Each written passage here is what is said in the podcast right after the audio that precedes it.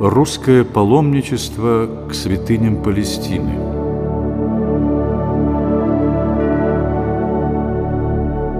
В современном русском языке словом «паломник» называют человека, который совершает путешествие ради поклонения какому-либо святому месту. Однако еще в XIX веке это слово имело более определенный смысл. Паломником или поклонником называли того, кто побывал на поклонении у гроба Господня в Иерусалиме. Само слово «паломник» происходит от слова «пальмовник» и обозначает человека с пальмовую ветвью в руке. Многие паломники возвращались со Святой Земли с пальмовыми ветвями, знаком свидетельства своего паломничества. Палестина или Святая Земля – это место рождения, проповеди и крестной смерти Спасителя. Это единственное в мире место, писал один из русских писателей, побывав на Святой Земле, которое сосредотачивает в себе столько различных обрядов. Здесь и греческий священник, и францисканский монах, и немецкий пастор, и англиканский пресвитер – Здесь русское, армянское, коптское, абиссинское, сирийское духовенство встречаются между собой для одной и той же цели, в одном и том же месте.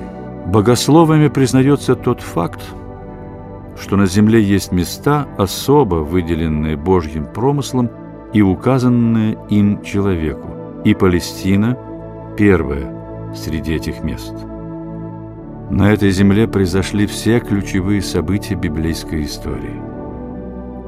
Если не все они относятся напрямую к Святой Земле, то все они венчаются ею. Иерусалим – это город подлинных свидетельств священной истории, которые можно увидеть и потрогать. Здесь мы яснее видим, живее чувствуем, отчетливее представляем, легче разумеваем и глубже напечатлеваем в себе те предметы, о которых говорилось в назидание наше, чем могли бы сделать это у себя дома, пишет один из паломников. Прошлое превращается в настоящее, и уже не история, а священная реальность пронизывает каждое движение – верующей души. Именно поэтому Святую Землю иногда называют Пятым Евангелием. Там все благовествует о Христе, и евангельское слово становится зримым. В России паломничество появилось вместе с принятием христианства. Известно, что уже в XI веке русские люди совершали полные тяготы опасности – путешествие к гробу Господню. С тех пор установилась прочная связь Руси со Святой Землей, и связь эта, по словам историка, была чисто народной, шедшей из самых глубинных недр его. Паломническая традиция захватывала все сословия русского общества. Известны паломнические поездки русских князей и княгинь к гробу Господню. Среди посетивших Святую Землю были и известные русские писатели Николай Гоголь, Петр Вяземский, Андрей Муравьев и другие. В XIX веке русская паломническая традиция, насчитывающая тысячелетнюю историю существования, достигает своего расцвета.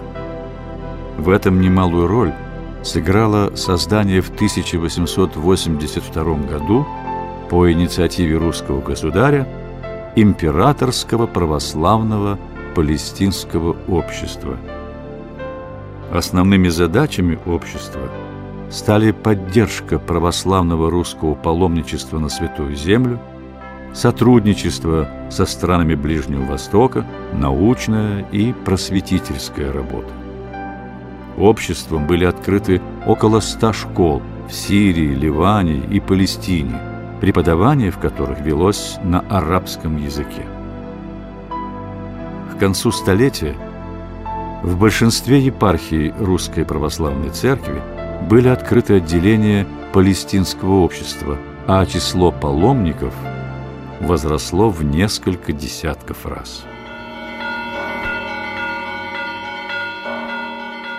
В Иерусалиме на огромном участке земли для русских паломников был построен огороженный стеной город Аль-Москабия или Московия – со своей автономной инфраструктурой. Из-за огромного количества русских богомольцев городские власти Иерусалима приняли решение пробить в стенах старого города новые или русские ворота, после чего была упразднена многовековая практика запирания дверей старого города. Благодаря палестинскому обществу была отменена необходимость получения турецкого паспорта для русских паломников, что существенно облегчало их приезд в Святую Землю. Тогда же возникло новое наднациональное понятие «русская Палестина». Вот как описывает один из жителей Иерусалима дни христианских праздников. На всех улицах слышится русская речь. Везде виднеются русские лица, русские костюмы. Продавцы различной снеди, погонщики ослов и даже нищие все стараются в это время говорить по-русски. В храме гроба Господня русские паломники образовали самостоятельный хор. Греческое духовенство сначала противилось этому, но потом не только допустило употребление славянского языка при своем богослужении, но и само начало изучать славянский язык и произносить на нем возгласы и молитвословия. И примером для них был Иерусалимский патриарх, который первым стал произносить за богослужением возгласы и молитвы по-славянски. Многие отмечали удивительное благочестие русских паломников – так некоторые, например, будучи даже больными, отказывались пользоваться повозками для путешествий по Святой Земле, по которой сам Господь ходил пешком. Другие, узнав о смерти во время несчастного случая нескольких своих соотечественников, говорили, «Мы можем лишь радоваться за них, ведь Господь удостоил их такого блага, как умереть на святой земле. И печалимся только об одном, что не мы это были. Паломничество – это духовный труд, и плод его тоже духовный. Те, кто совершил паломничество, ощущали в себе разительные перемены.